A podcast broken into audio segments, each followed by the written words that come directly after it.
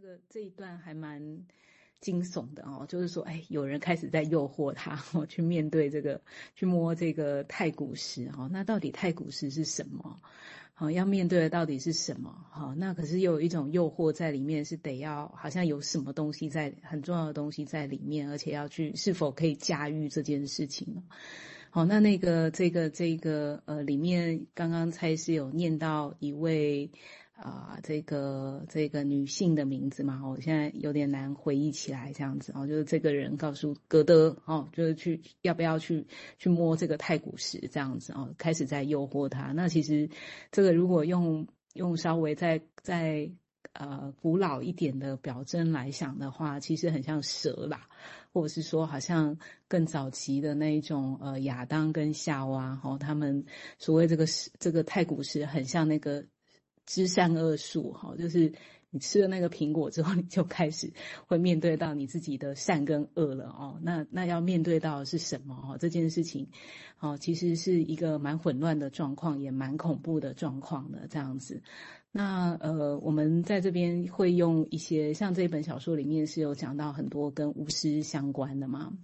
好，那呃，这个巫师其实，在部落里面是相当重要的哈。那为什么人会需要巫师哈？那巫师呢哈，他好像是负责处理某一些邪恶的部分哈，或者是比较攻击性的，好，用这个所谓的咒语啊等等的。好，那呃，也有这个。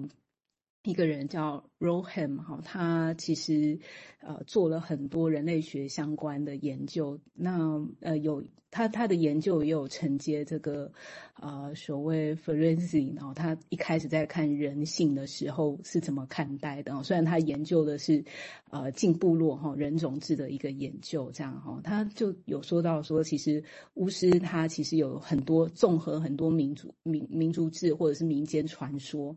哦，那呃，有一个我们刚刚提到这个万物有灵论嘛，哦，那这个这个这个书里面也有很多是万物有灵论的，山啊、海啊、石头啊什么的哈，都有一个名字的存在，而且他们都有一个自己的灵性存在，你不可以随便的呃把它当做没有生命的。呃，之物去面对它，想要怎么样就怎么样。这里面有一个宇宙法则的存在。那我觉得巫师其实很像啊，哦，他们好像知道有一些东西的能量是有一个宇宙法则的存在这样子。哦，那这个也跟万物有灵论是相当有关的。哦，那他在就是这个 Roham 他就在讲的是说，那人到底在恐惧的是什么，或者是这个要讨论这个黑影跟诱惑要面对的到底是什么？好，那呃，Roham 他他的讲法是说，这种魔法哦，基本上都是基于想要对于一种分离的恐惧，基本恐惧，啊、在处理这种自己跟部分跟整体分离的一个基本恐惧啦。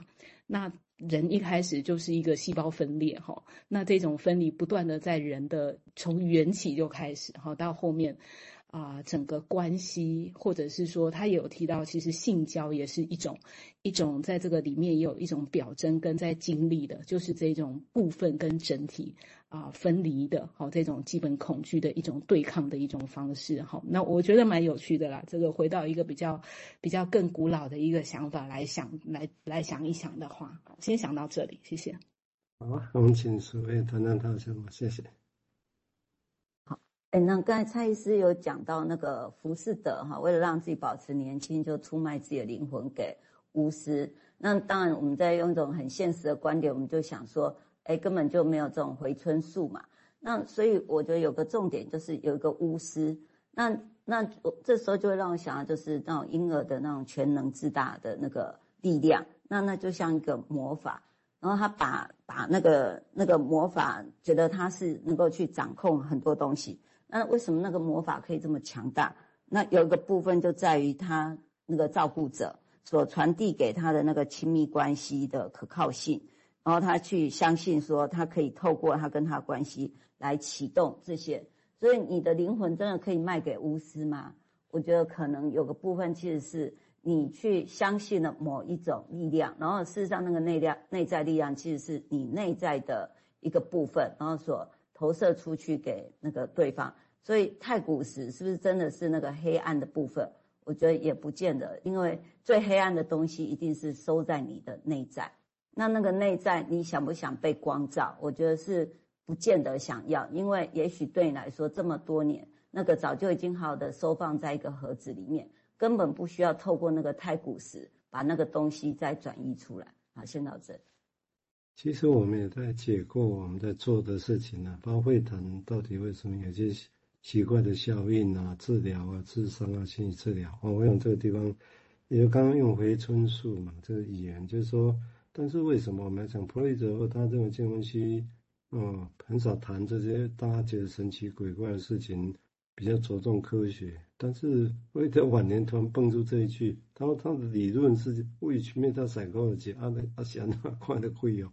啊，但是呃，他讲的很有意义啊。就这个时候，他竟然搬出无数 无数出来，啊，这很很有趣哈。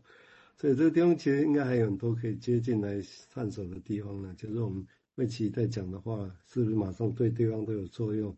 对方就改变一切，像革命一样？这跟我们期待回春树有什么差别吗？啊，但是我并不是说这个用对或错来谈这个事情，我不认为这个对或错，而是这个是人性。之一哦，我怎这个样想？那我就再回到小说里面那个席伟哈，那个要诱惑歌德的，然后他对歌德这么说，他说：“从石头本身就知道，就是那一块太古石哈。那我我告诉过你，那石头说你会来哦，他认识自己的主人，也一直在等你，在你出生以前，他就在等你了，等那个能够驾驭他的人。”凡是能够叫铁若能死，就那块太古石回答问题的人，而且能够服从指示的，他的指示的人，就有力量去掌握那自己的命运。也就是你能够让石头怎么样，你就能掌握那个命自己的命运。包括说击击毁任何敌人的力量啊，不管那个敌人是人还是灵，以及会有远见、知识、财富，还有你要的疆土啊领土。还有随心所欲的无处，啊，让大法师也自叹破路。你要多要少，随你选择，任你要求。哇，这多么好的诱惑！呵呵，只要你能够驾驭那个最黑暗的心，我的。但是有时候我们会来想啊，有时候其实也会被诱惑的，哈，就真的会以为好像自己真的具有这般神奇的力量啊。我们常常会被这样对待，对不对？像上帝哦，或者是造神者、造物者一样啊。啊，但是并不是说不为对方不能这样期待，我想不是这个意思。这这毕竟很常见的哦，所以这也无所谓的好或坏。但如果我们真的要了解自己跟对方的话，在这里势必得有个一个止步停步的一个所在，这样的话才有空间想象跟到底眼前到底什么事情在发生着。啊，所以我们要注意自己的自己的那一块心中的太古石如何被启动起来。看似是有更大的力量啊，但这也如同弗洛伊德前面我提到的，他认为他自己的理论是无数无数排解构一个不好，无数般的扩设心理学，好像这他意思我的解读说，好像他的这些扩设心理学的理论，也就是金融分析理论的资产，如果我们用蒂尔乌斯这段故事来想象，我个人会觉得就好像让弗雷德说法，其实有一个进一步理解的方式呢。啊，也就是说，金融分析的理论跟其他的心理学的后设心理理论，那大部分心理学都是后设的吧？哈，事后去假设的理论，哈，后设是指事后再去假设推论，哈，那也可能都有着这种潜在的那些太古石般的特性在里头，因为都被赋予某神奇的力量。哦，也是瑞金在周二这个周二时谈论的时候，他提到说，从格德的师傅们用保护的态度要来教导格德的时候。他其实是希望歌德不只是在幻术上技术的进步，而要他有节制的能力。这跟我今天特别举这一章是刚好对到。一个人去诱惑他，你很厉害。那礼拜二瑞金提的那一段是他老师们是用保护的态度，要他有节制的能力。哦，这个那弗洛伊德其实也要分析师节制，想要痊愈个案的期望啊。哦那以节制来说是合理的哈，但是当然很容易被解释成节制节制，那是不是我就不能有任何期待呢？啊，当然不是这个意思了哈，要完全没有任何期待，这是不可能做得到的。